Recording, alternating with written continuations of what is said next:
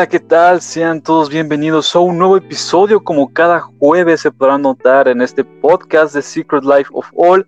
Te doy la bienvenida para un nuevo tema, una nueva experiencia y un nuevo punto de vista. El día de hoy, fíjense que vamos a estar hablando un poquito de una película que me estaban pidiendo ya eh, muchas recomendaciones y la verdad pues ya es hora que, que lo empecemos a hablar otra vez. Antes de continuar me gustaría que pues me pudieran seguir en mis redes sociales, en las cuales me pueden seguir opinando, me pueden pues eh, sentir con nuevas noticias, nuevos temas y pues, ahí pueden checar cada vez que se sube el episodio.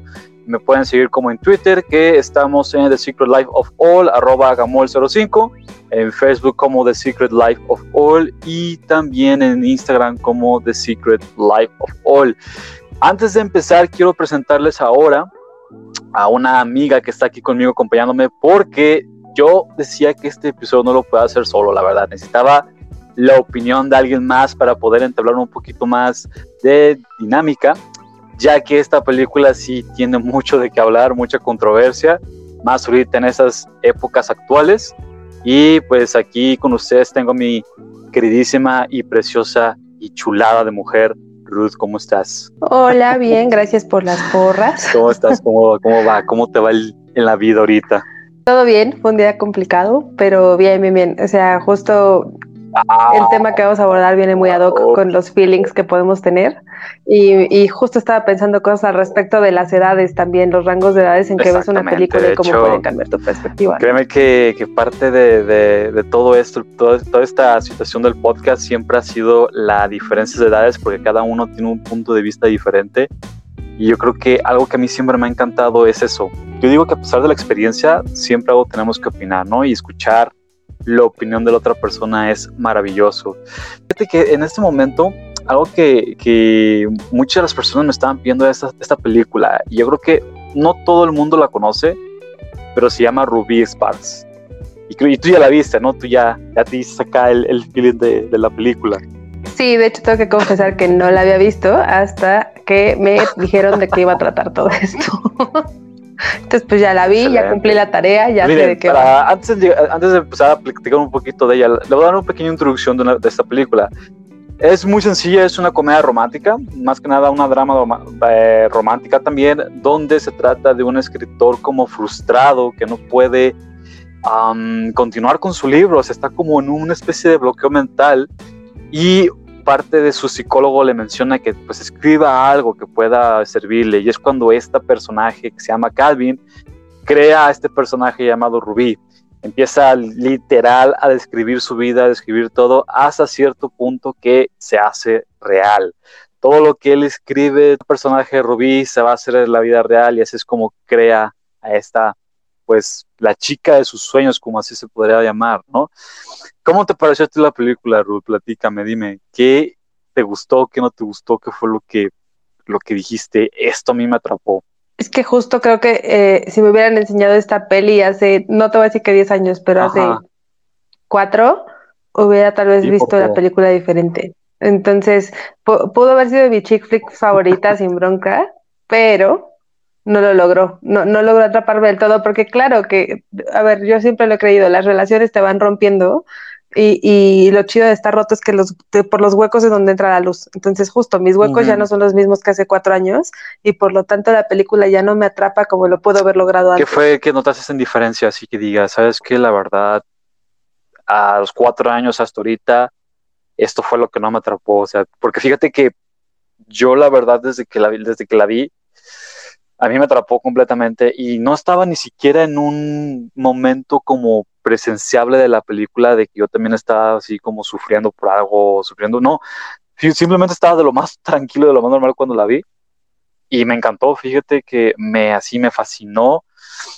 al grado de que la tuve que ver varias veces para poder analizarla bastante por el simple hecho de cómo es que, o sea, en cierto punto la relación que tienen Calvi y Rubí se puede malinterpretar en muchas formas, pero a su vez como que también encuentran ese modo de identidad, ¿no? De que te puedes identificar machín con ellos mismos. O sea, ¿tú cómo lo viste? quiero saber tu opinión, neta, estoy muy intrigado con eso. Creo que está romantizando demasiado la violencia de pareja.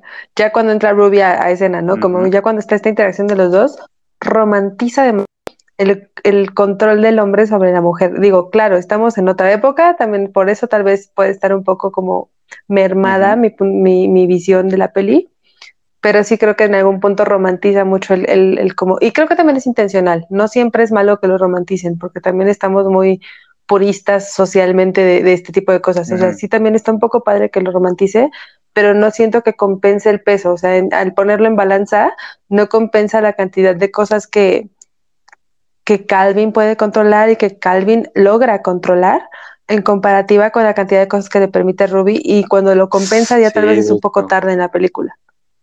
Pero eso es, eso es algo que no me gustó. No, no, no, es que no me haya gustado, no me encantó. Si te das cuenta, hay un punto eh, dentro de la película que a mí eh, yo, me, yo me percaté muchísimo, que fue durante la primera parte, o sea, el primer acto de la película es cuando Calvin pues empieza a ser introducido con Ruby. Eh, Calvin no tiene esa, ¿cómo se puede decir? Que tiene los pies sobre la tierra, todavía no, como que no le cae el chip que está, esta Ruby es real, que realmente la, su creación se volvió completamente realidad. Y siempre como que trata de crear esos tipos de momentos con ella porque él la conoce en su, en su totalidad. Si te das cuenta, él sabe cómo es, él sabe cómo Rubí actúa, cómo interpreta las cosas, cómo llega inclusive a tomar ciertas actitudes que él ya sabe cómo las va a, cómo las va a tomar. Si te das cuenta, durante el, desarrollo de esta, el desarrollo de la historia, Rubí empieza a evolucionar como persona, empieza a tomar sus propias decisiones, empieza a tomar sus propias ideologías y es cuando entra esa rama de, pues, lo que estabas comentando ahorita acerca de que pues ya a Calvin no le gustó y empezó a querer manipular o a querer, empezó, em, empezó a querer a cambiar a Rubí por algo que pues no, no era como, como comodidad para él, si te das cuenta creo que eso tuvo que ser desde el inicio. O sea, es decir, si este viejo ya había visto que, o bueno, si Calvin ya había visto que Ruby era perfecta o casi perfecta, como quieras verlo, pues desde ahí empiezas a, compensar, ¿no? Es, o bueno, en, la vida real, pues creo que no se trata de hacer lo que hizo Calvin, que Calvin fue como idolatrarle, idolatrarle, idolatrarle, cuando algo ya no le gustó, se acordó que él podía cambiarla. Exactamente. Creo que en la vida real tendría que ser como, me gustas mucho, pero un pie en el piso y otro en el cielo. O sea, sí, sí tengo que compensar el que me gustes mucho con el, el que no me va a gustar y saber si estoy dispuesto a aceptarlo o a negociarlo para estar contigo. Creo que en la vida real las parejas tienen que encontrar el me gusta mucho a alguien, pero alcanzo a ver que no me va a gustar y eso estoy, tengo que verlo y ponerlo en balanza. ¿Logro tolerar de esta otra persona? Sí, no, y por qué. Puedo negociar las cosas que no me gustan de una persona, sí, no, y por qué, y que sí me gusta de esta persona y en comparativa con lo que no. Y ahí pones todo en balanza, lo equilibras y decides. Porque lo que Calvin hizo fue siempre tener un protagonismo sobre Ruby. Siempre la tuvo si quieres verlo así. Y lo que tuvo que haber pasado era que era de los dos, ajá, y siempre tuvo que ser de los dos. Ni uno estaba arriba ni el otro estaba abajo, era siempre algo de los dos.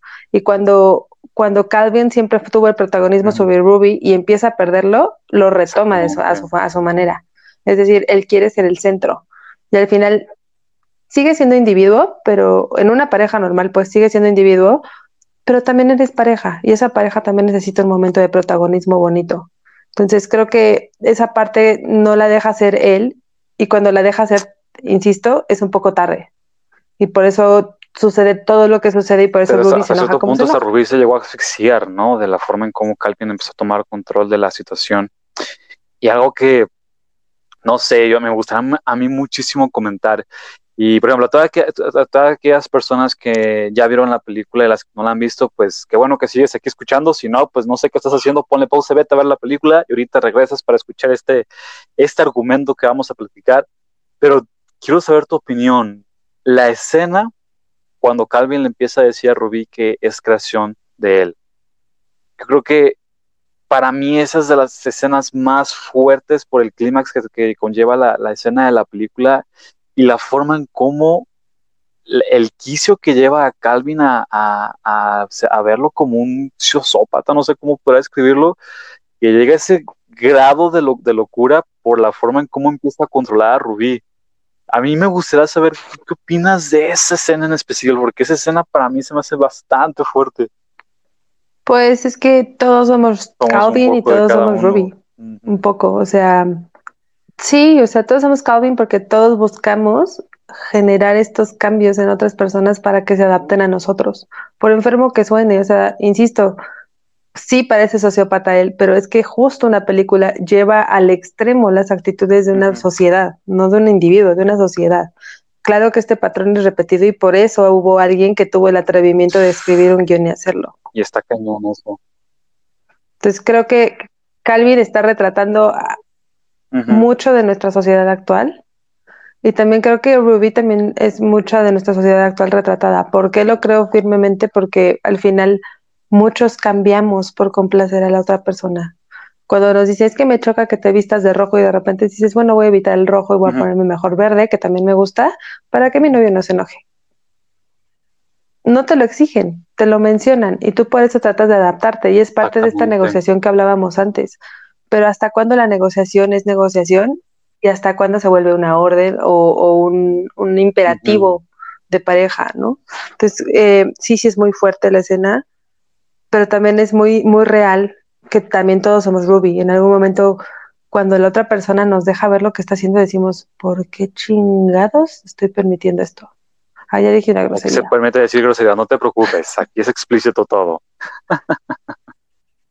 aquí se puede. Eh. Así tú puedes decir lo que se te dé tu gana, para que estamos para opinar y, compartir todo lo que, lo que pensamos y decimos, la verdad. Fíjate que por parte de eso, eh, fíjate que por parte de eso sí es cierto. Pero, por ejemplo, viéndolo ya un poquito más comparado con la vida, a comparado con el drama que se crea en esta situación de, de la película, la escena final, la forma en cómo Calvin llega a ese quicio de, descontrolar a Rubí, de literal, ya mantenerla en un punto de descontrol, en un punto donde sabe que él puede tener el manejo como se le antoje y al final Rubí no puede zafarse de ello. Y creo que en comparativa, ya llegando al punto, por ejemplo, con las parejas, o la relación de parejas, en lo que se llama vida tal cual, sí tiene como ese, esa sensación de que muchas personas tratan como de controlar o querer controlar ese, ese aspecto de que no permiten evolucionar a la persona, no permiten que hacer crecer a la persona por el simple hecho de que esa, pues ahora sí, su pareja no llegue a, a, a crecer o evolucionar como, como tal. ¿Cómo, ¿Cómo tú, mira, aquí tengo una pregunta antes de continuar y llegar a ese punto, si tú tuvieras y pudieras hacer la creación de crear al chico de tu sueño, ¿tú cómo lo describirías? Es que yo estoy en contra de las perfecciones y los absolutismos. Por ejemplo, hay una frase que siempre digo que es de Olivero Girondo, pero no es de Olivero Girondo. Eh, ahorita te digo de quién es, porque no me acuerdo. hay una frase que dice, si fueras perfecta, serías grotesca. Y el casi, te salva. Fíjate que me llamó mucho la atención que, nunca dije perfecto, pero sí mencioné, si pudieras describir al, chico de tus sueños, ¿cómo lo harías? Pero nunca mencioné que si fuera perfecto. Pero es que quieras que no sería hacerlo perfecto para ti, no tiene que ser este, o sea, si fueras perfecta serías grotesca y él casi te salva. Eh, es de generado patriarca, para, para quien tenga la curiosidad, es de generado patriarca la, la, frase. Y el punto es como decir, perfecto no tiene que ser perfecto para todos, o sea, con que a ti te calce, ya lo hiciste perfecto para ti. Esa es una. Y la otra es, este, pues no, no hay perfectos. A mí me gustan los imperfectos, ¿no? O sea, he salido con toda clase de personas y creo que tú conoces un poco ese historial. Y he salido con gente con discapacidades, he salido con gente de diferentes medios que pueden ser como pasando desde la dramaturgia hasta, no sé, se me ocurre la comedia, pasando por música, o sea, he salido con, con un abanico de posibilidades eh, bastante grande no he salido, bueno, salido, sí he salido gente con gente de mi género, pero nunca fue como algo que me trajera, ¿sabes? Entonces, pues no, no jalo eso, pero nunca me he cerrado. ¿Por qué? Porque creo que el amor más allá de un, de un género sexual o, o, de una definición de hombre o mujer es súper universal. Entonces, desde ahí partimos en el no puedo retratarte a alguien. Siento que retratarte a un alguien sería yo misma encasillar mi idea de, de amor. Sería meterme en un cuadrado. Si te das cuenta, creo que tu forma de tu forma de ver o la perspectiva que me estás poniendo a mí es completamente única porque como, como se puede notar cada persona opina diferente cada persona tiene su punto de vista diferente y hasta cierto punto a veces llegamos a congenialidades, pero me estoy dando cuenta que tanto tú como yo tenemos la opinión completamente opuesta.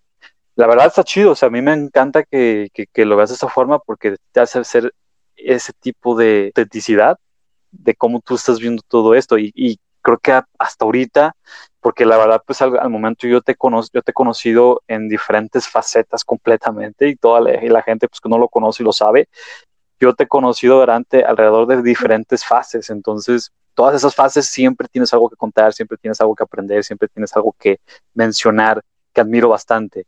Me imagino que la razón por la cual... Ay, te quiero mucho.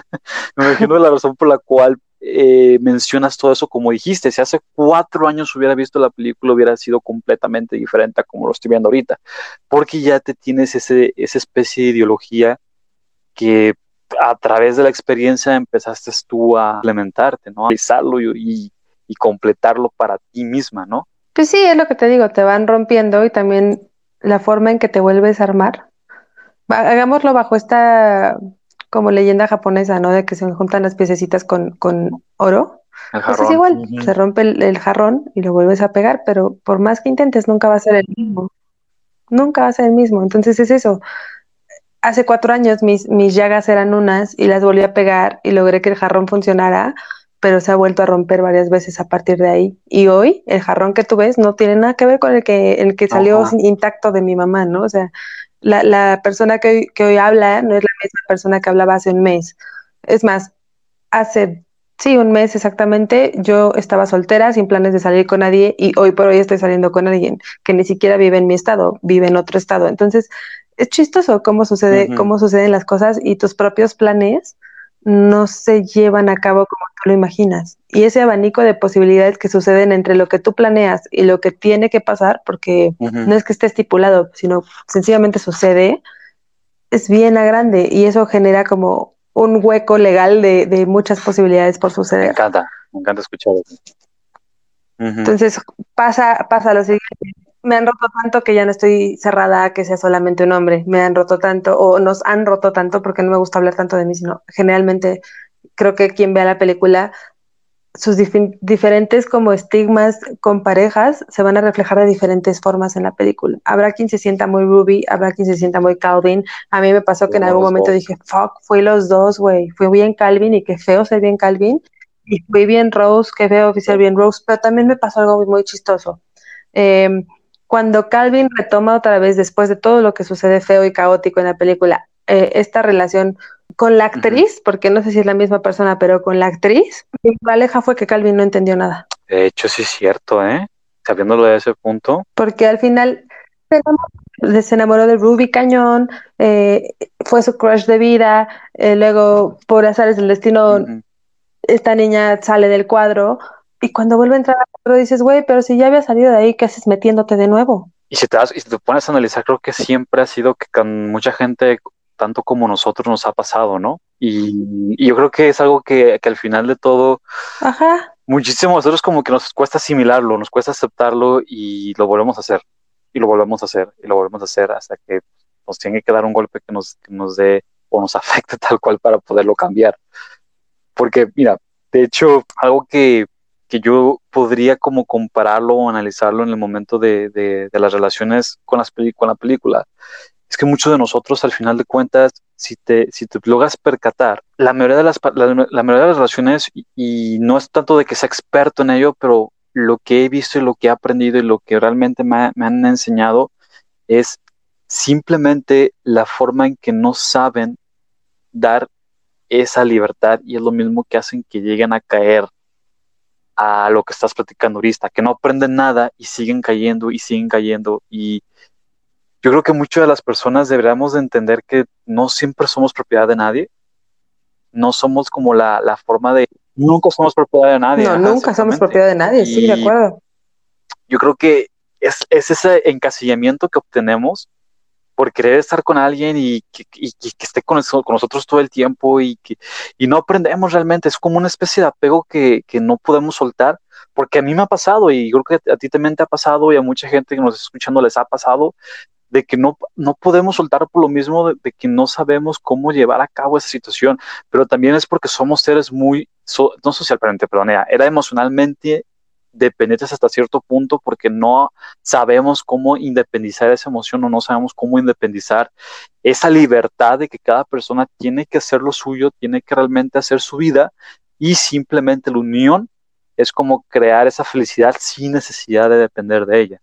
O no sé cómo tú lo veas de esa forma. No, justo creo que, que no estás mal. Se nos olvida que somos individuos antes que pareja. Y no se nos olvida con nosotros. Con nosotros queremos nuestro espacio, nuestro tiempo, nuestros amigos. Pero sí se nos olvida con el otro. Es como, güey, te quiero conmigo, con mis amigos, en mis espacios. Ajá. Y sus espacios y sus amigos y el tú estar con él en esos espacios, ¿dónde queda? ¿Dónde está el equilibrio en temas?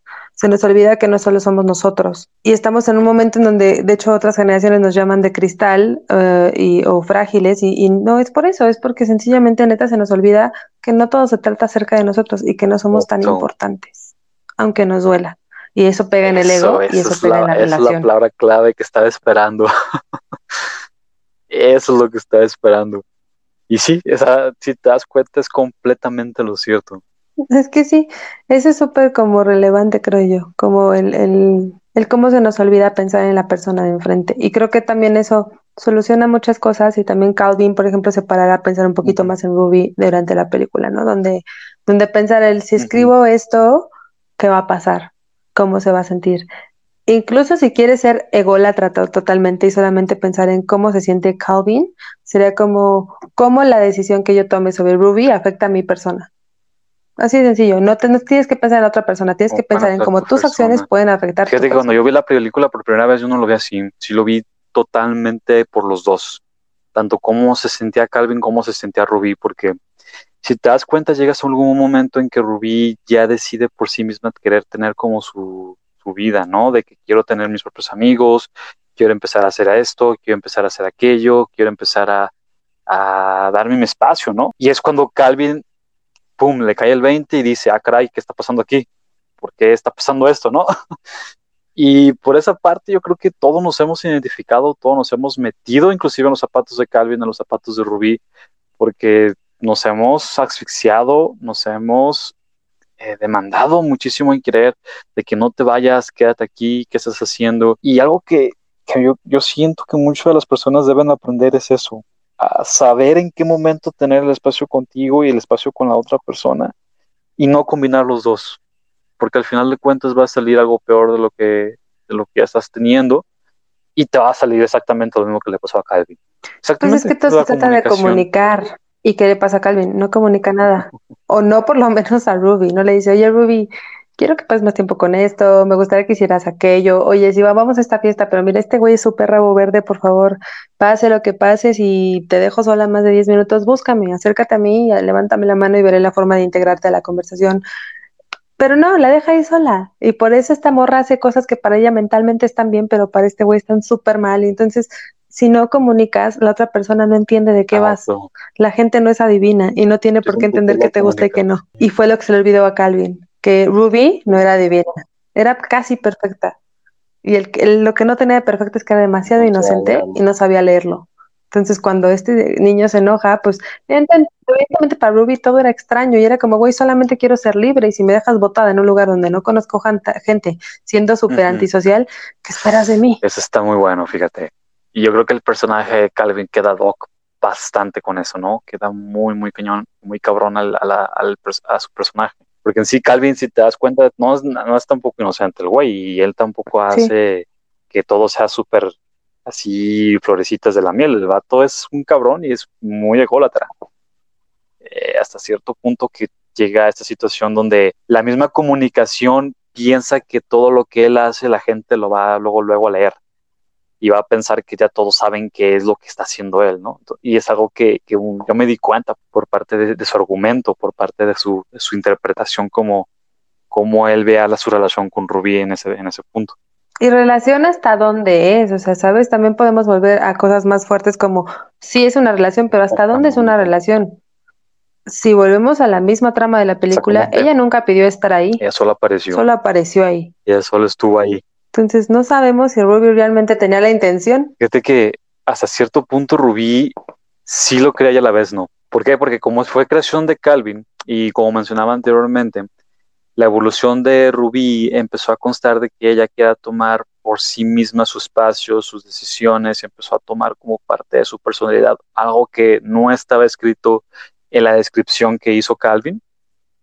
Y es cuando Rubí empieza a percatarse de ese tipo de asfixia, que fue cuando ya términos pues fantasiosos, porque pues en la película es así, Calvin empieza a escribir cosas para Rubí, donde Rubí de la nada se empieza a desesperar por lo mismo de que no sabe qué está pasando con el control. De que cuando ya ves que Rubí empieza a tomar sus decisiones con, con ir con amigos y la fregada, y hace que Calvin escriba que Rubí sea más apegada y dependiente de, de él y es cuando empieza Rubí a, tomar, quítatela encima, y, encima, y, Rubí en cierto, perdón, Rubí, Calvin en cierto punto se llega a hartar por lo mismo de que Rubí todo el tiempo está encima de él, todo el tiempo no, no puede estar sin él y, es, y no, o sea, se vuelve algo, algo tedioso.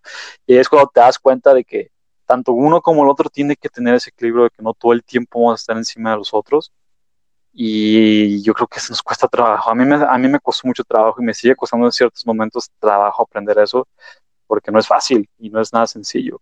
Pero bueno, algo que, algo que me, gustaría que platicas, tú como conclusión por parte de lo que estamos hablando ahorita, ¿qué es lo que podrías agarrar de ahí?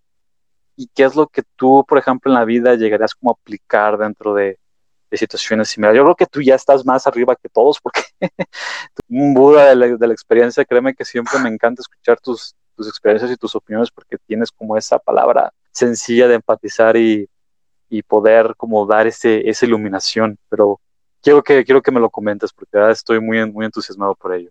Ay, lo dices muy bonito. Lo que quisimos decir es que llevo varios guamazos y a los 34 años tanto guamazo ya te enseñó algo, ¿no? Básicamente. Así tiene que ser lo que te podría decir es justo lo que, lo que he venido diciendo durante la plática, ¿no? Como un poco donde, donde tengas que rogar, ahí no es, donde no te dejen ser, ahí no es, eh, donde no dejes tú ser a la otra persona, tampoco es. Es como una amistad, una, una relación de pareja. De hecho, para mi punto de vista, creo que lo ideal sería que fuera una amistad también. Lo primero es que sea como una amistad, que se lleven chido, que vibren bien, que puedas decir a la cara, güey, me caga que hagas esto, ¿por qué lo haces?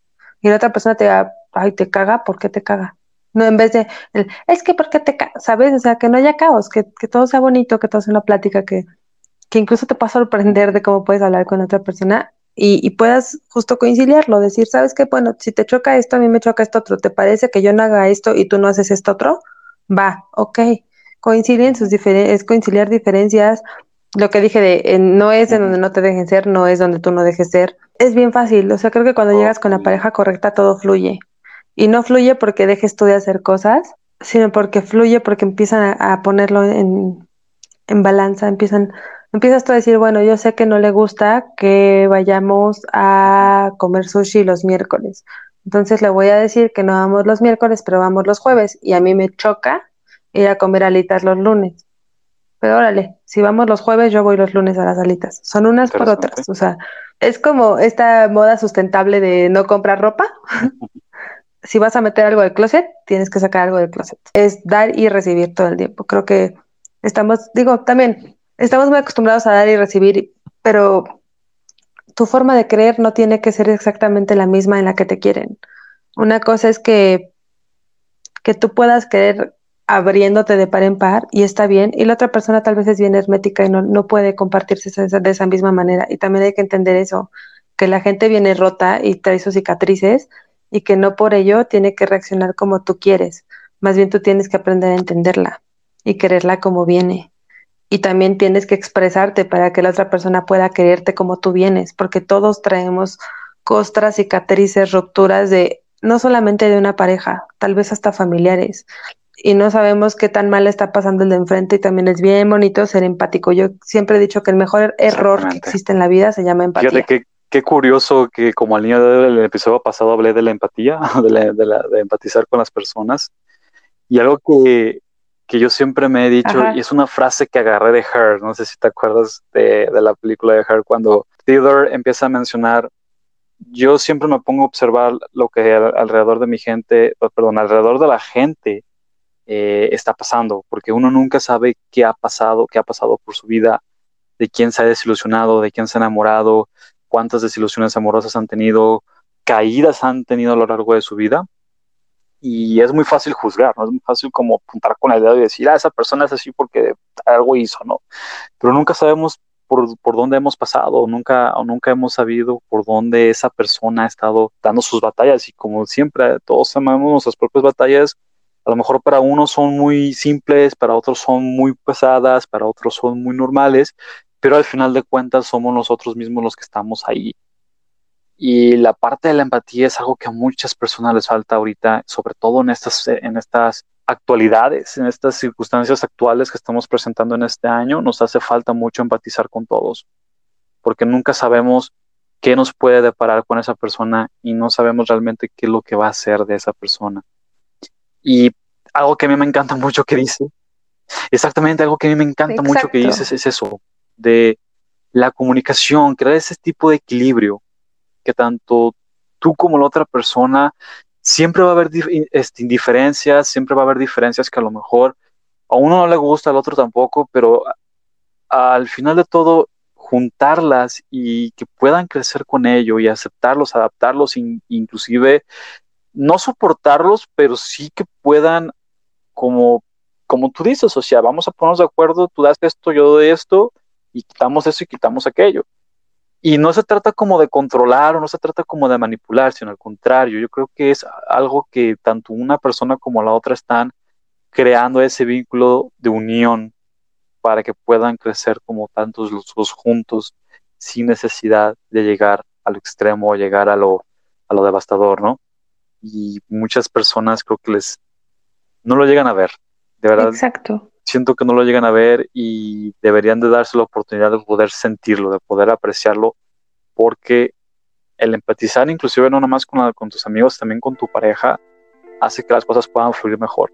Creo que algo muy importante es no estar a gusto o no te sientes cómodo con esa persona. Te va a doler, pero salte de ahí. No te quedes ahí, salte y... También pensar, perdón, también pensar que si tú no estás cómodo, puedes lastimar a la otra persona, ¿no? O sea, también justo en esta parte de la empatía es como, entre más rápido te vayas, menos duele. Exactamente. Para la otra persona.